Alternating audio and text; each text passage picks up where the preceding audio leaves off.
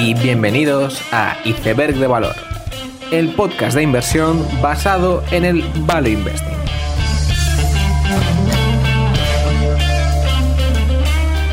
Bienvenidos los aficionados a los baños de sangre, bienvenidos a Iceberg de Valor.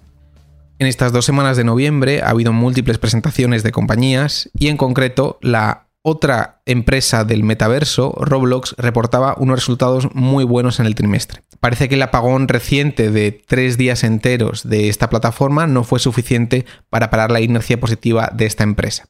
Roblox anunciaba más cambios en su plataforma, como el hecho de que se pague a los creadores más principiantes por el tiempo que los usuarios pasen en sus aplicaciones, aún no habiendo transacciones, con la idea de motivar a más personas a programar aplicaciones dentro de Roblox como toda empresa beneficiada por las restricciones de movimiento, había mucha incertidumbre con los resultados ya con el comienzo de la reapertura y sin embargo Roblox conseguía crecer al 102% anual y al 22% secuencial en ventas, pero lo más importante es que conseguían mantener los bookings solo con una pequeña bajada secuencial en un trimestre afectado por el verano, lo cual ya superaba expectativas. Además, cinco días después de los resultados, celebraba su Investors Day, lo cual es curioso porque ya había hecho un Investors Day en febrero antes de salir a cotizar, por lo que la empresa ha decidido actualizar el evento para hablar de sus últimas novedades. A los buenos resultados y el Investors Day se le sumaba que la propia Nike anunciaba que iba a crear un pequeño mundo dentro de Roblox, lo que acabaría rematando una semana perfecta para la compañía, cuya acción se revalorizaba casi un 100% en este periodo. Durante estas semanas también presentaba resultados Cornit Digital, la compañía de impresoras para el sector textil que reportaba un crecimiento del 51%. Además, Cornit daba una actualización sobre sus siguientes máquinas que pretenden seguir evolucionando el sector de la fabricación textil. Por ejemplo, la nueva Presto Max tiene nuevas capacidades para hacer estampados y decoraciones 3D. Otras máquinas como la Atlas Poly pretenden cambiar la fabricación de prendas deportivas. Y quizá pues sería ir demasiado lejos decir que Cornit es la ASML de la fabricación textil, pero durante los siguientes años la compañía quiere automatizar los procesos en esta industria para que todo el proceso se pueda dar sin manipulación humana alguna. También presentaban resultados Visa y Mastercard. Las redes de pago, antiguamente tan amadas, han sufrido un cambio de sentimiento junto a básicamente todo el sector de pagos tradicional.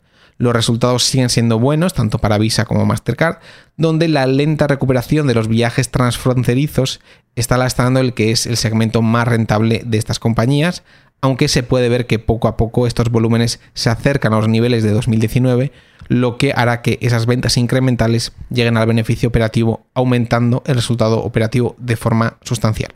Aún así, la tormenta perfecta continúa para estas empresas con la lenta recuperación, el miedo al mundo cripto y las redes cerradas que plantean las nuevas fintechs, entre ellas las Buy Now Pay Later, que han hecho que los múltiplos de las dos redes de pago se hayan comprimido. No están, evidentemente, en la situación de los procesadores de pago, que además de todos los problemas mencionados, tienen el fantasma de Adyen afectando a su valor terminal, pero no hay duda de que han vivido épocas mejores en cuanto a sentimiento inversor se refiere.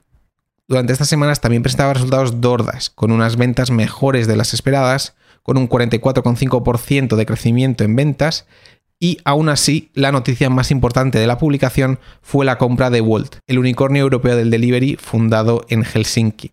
La compra ascendía a unos 8.000 millones de dólares, en lo que, según ellos, es una adquisición con una cultura corporativa y filosofía similares a Dordas. Y de hecho es verdad que existen ciertos parecidos, en el sentido de que Dordas estuvo en una posición muy mala en su batalla contra GrabHub hace unos años y fue su estrategia de hacerse fuerte en los suburbios la que cimentó el principio de una remontada inesperada. En el caso de Walt se trata de una startup que empezó en Helsinki, en un país donde la desigualdad de salarios en población es muy baja, algo que es muy malo para los negocios de delivery, y se especializó en ser rentable en poblaciones poco densas. Según la presentación de la adquisición de Walt, esta sería una de las mejores compañías de delivery o al menos una de las más eficientes. Por lo tanto, DoorDash ya está en Europa de la mano de Walt, en lo que se ha convertido en una guerra global. La noticia coincidía con el Capital Markets Day de Takeaway hace unas semanas y con la afirmación de Jitse eh, de esta semana de que no tiene por qué vender GrabHub. Como parece evidente en las valoraciones, DoorDash y Takeaway están años luz de distancia, en una industria con pocos ganadores, donde las valoraciones de los considerados ganadores son múltiplos de las valoraciones de los perdedores. En el apartado menos positivo hay que remarcar a Postmark. Hace casi un año mencionaba en el podcast a, las aplicaciones de ropa usada que tan de moda se estaban poniendo. Era este el caso de Postmark que junto a ThreadUp salía a bolsa en el pico del fervor por las webs de ropa usada y sin embargo, Postmark se ha encontrado con una dura realidad donde probablemente a largo plazo la tendencia de comprar ropa usada sigue en pie, pero donde los crecimientos se han moderado de forma notable hasta un 16% de crecimiento de ventas anualizado y un guidance de plano secuencialmente para el Q4, que representaba la enésima decepción en la historia de Postmark como empresa cotizada. La acción ya lleva una caída del 76% desde que salió a cotizar en enero y muestra lo mucho que puede cambiar la percepción sobre una empresa en tan poco tiempo. Otro decepcionador en serie, como Beyond Meat, presentaba unos malos resultados también. En este caso se trataba de una empresa que salió a cotizar también en el pico del fervor por la carne vegana ya hace unos años. Y en este caso también los resultados han sido aún más decepcionantes, con un mero 13% de crecimiento en ventas que no podía absorber los costes de producción y que hacía que el beneficio bruto decreciera año a año. Y con Beyond Meat termina la actualidad de esta semana y pasamos al tema del episodio titulado Travesías por el desierto. En general, las acciones se suelen revalorizar cuando las empresas van a mejor. Esto no tiene por qué ser siempre así. Si una empresa está a una valoración muy alta, es posible que su cotización lo haga mal, aunque la empresa lo haga bien. Y si una acción tiene descontado un desastre, incluso unos malos resultados pueden ser fuente de rentabilidad. Aún así, no se puede negar que la forma habitual, más allá de excepciones, de generar rentabilidad es en empresas que van a mejor. Por lo tanto, la pregunta es qué hacer con empresas donde pueda haber un año o más perdidos o donde parece evidente que un determinado problema no se va a solucionar en el corto plazo. En este tipo de situaciones, cada uno suele tener sus propios sesgos. Existen personas que ante el más mínimo bache querrán vender y otras que cuantos más problemas y más sangre haya en las calles, pues más querrán comprar. Y las dos tendencias suelen estar unidas a dos creencias opuestas, que son la reversión a la media y los problemas estructurales. Como siempre, y cada caso será diferente, el objetivo del análisis será colocar una situación concreta en ese eje de problema estructural o reversión a la media. A nivel general yo tengo el sesgo hacia el pensamiento de que los problemas son estructurales. En muchas ocasiones, cuando hay una cucaracha, suele haber muchas más, y cuando una situación suele empezar a ir a peor, esta situación puede empeorar mucho más de lo que uno se podría haber imaginado en un principio. Especialmente esto ocurre si está anclado a la visión anterior que tenía sobre la empresa. Es por ello que el mercado, cuando hay un problema, suele descontar no solo ese problema, sino los siguientes que vendrán, que efectivamente eh, es habitual que estos vengan.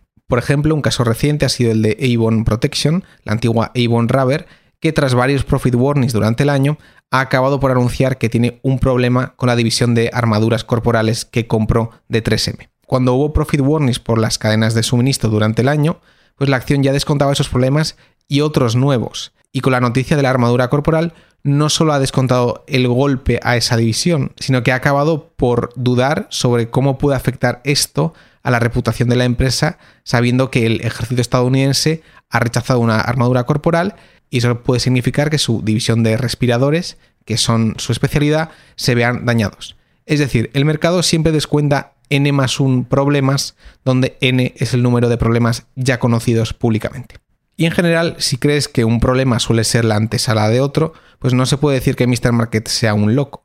En estos casos, la clave suele ser diagnosticar si los problemas de la empresa son por causas externas e incontrolables, que van a revertir a la media, si han sido causas internas de la empresa, en cuyo caso ya se puede decir que sí que hay un factor propio, y en este caso poder decidir si, aun siendo una causa interna, si va a ser algo que puede revertir a la media o no.